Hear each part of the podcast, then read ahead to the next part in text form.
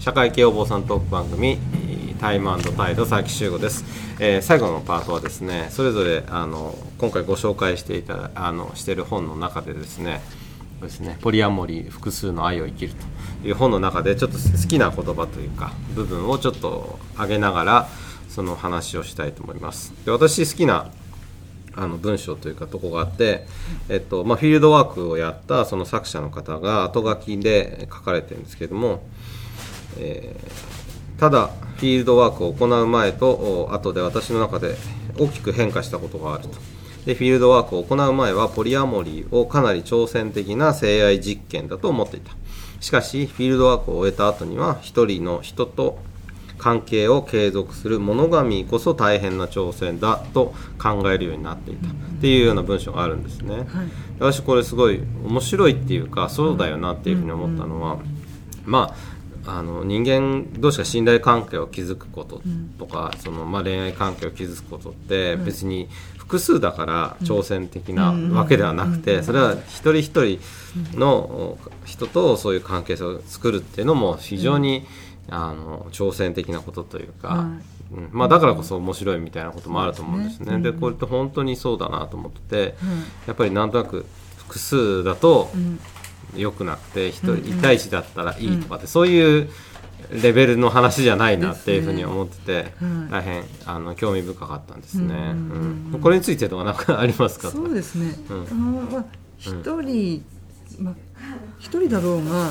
何人だろうが、うん。結局愛するあの熱量って一緒なんですよね。うん。なのでたまにあのいっぱい好きな人がいると、ん。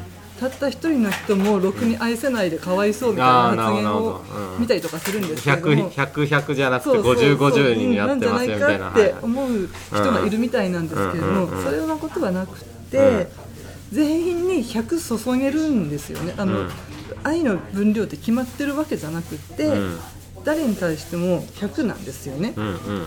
なので逆になんかもあのポリアモリーから見るとそれを一人に絞ることって逆に辛いことなんだろうなって思って、本当はもっといろんな人に注げるはずなのに、うん。その中で1個しか選べないってすごい苦痛なんですよね。うんうん。うんなので多分そういうことなんじゃないかなって私はその思います。逆に一人の方が複雑な感じがするっていうのは。あー。まあこれはまあ別にあの複数がどうこうとかええ。一人がどうこうってことはなく単純にうん。ええ。いやそうだよなと。人間関係作ることってそうですね、うん、どっちにしろ挑戦的なんだろうなっていう感じがすごいしました、あの高橋さんのなんか気になったはい。ところっていうのはあるみたいなんはいですけ私は理想的な関係のあり方っていうところで、ど、はい。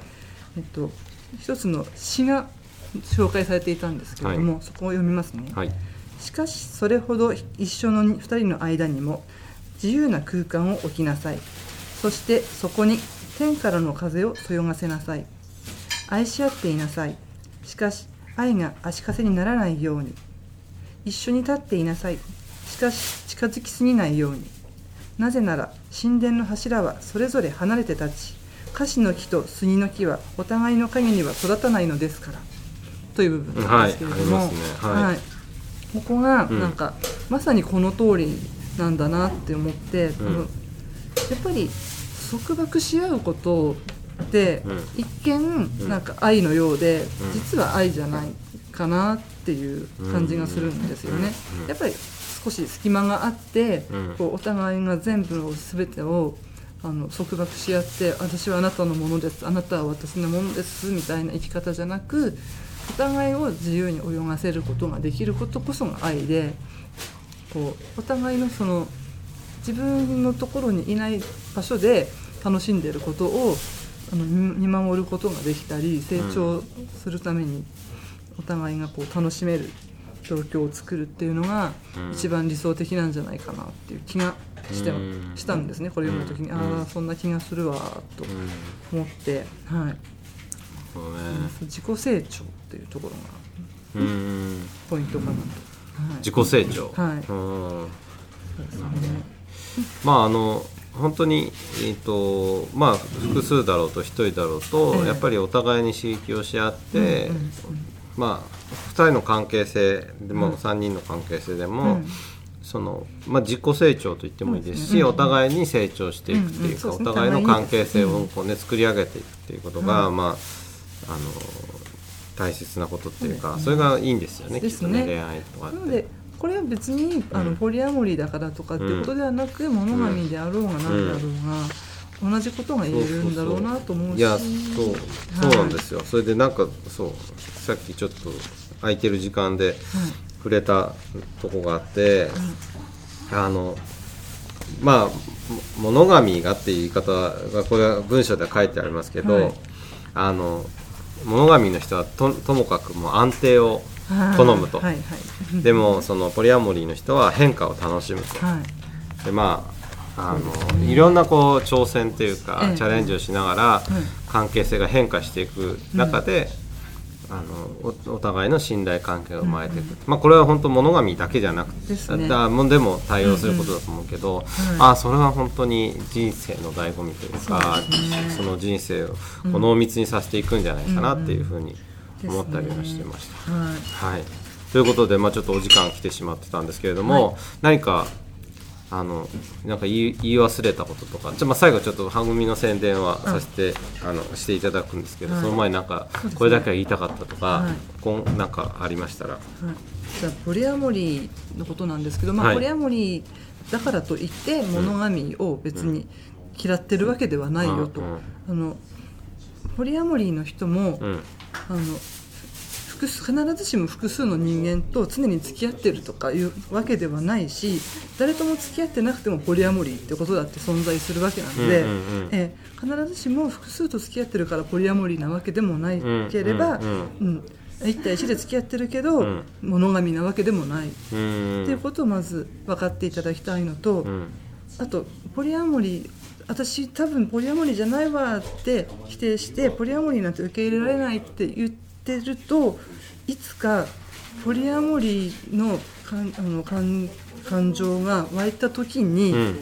自分で自分の首を絞めることになるのでなるほど。できればポリアモリーを否定しないでいただきたいです。あーはい。なるほどね。はい、あのあくまでも認識だけでもしておいてもうん。欲しいなってこういう考え方もあるんだなって。そうですね、はい。まだ、まあ、あの言葉自体もそうですね。まあ、さ最近ちょっと出てきたような言葉では数年やっと出てきたような言葉なので。感じでもありますしね、そこら辺は徐々にね、はい。あの広がっていけばいろいろとはい。理解が広がっていくんじゃないかなというふうに思っておりました、では最後にあの、はい。えーはぐみ岩手さん今後の展開やはい。今後これをやりたいとかですね。あとこういう人をなんか待ってますとかそういうのなんかあれば お願いします。えっと6月にはい。第6号が出ます、はい。今これ5号なんですけど第はい。6号が出ますはい。テーマは「踊る」踊る？ってまして。踊るダンスの踊りですか、はい。ダンスの踊るもあれば、うん。心が踊る方の躍動の方の踊るもあります、で今回はもうはぐみ人こ毎毎回はぐみ人の取材に行くんですけどちょうど昨日、はい。取材に行ってきまして、はい。今回は、え加藤千秋さんという、えっとはいダンサーで役者でヨガ講師といううん。体をとても動かす方を取材してまいりましたので、うん。そちらはこうご期待ということで。で私が持っているページがあるんですけれどもはい「はぐみのはぐみ」というページをいつもはい。2ページで書いてるんですけれども、い、つも多様性について書こうと思いつつ、うんうん。まあどうしても一般論的な部分をずっと書いてきたんですけれども、はい。ちょっと今回からは、まあ時間まあ、今回と6号からは、うん。えっともう少し突っ込んで今お話ししたポリアモリーについてのことももっと書いていけたらいいなと思ってましたのでぜひ買って読んでいただければ嬉しいです。まあえっと、インターネットとかですねでいろいろと調べていただければ、はい。えー取扱店とかですねインターネットでも買えるんですね、ネットでも買えはい。るので、ネットで買えるので。願いします。あれこういうのやりますか？ここまでみたいな。結構あ面倒くさいですけどここの辺にじゃあなんか出しますはい。みたいな感じで。はい、じゃあそういうことで今日は、えーはぐみ岩手編集長の高橋直美さんをお招きして、えーまあ、はぐみ岩手の展開とあとはちょっとポリアモリーという価値観というか、はい。えーについて、えーお話を聞きました。どうもありがとうございました。ありがとうございました。はい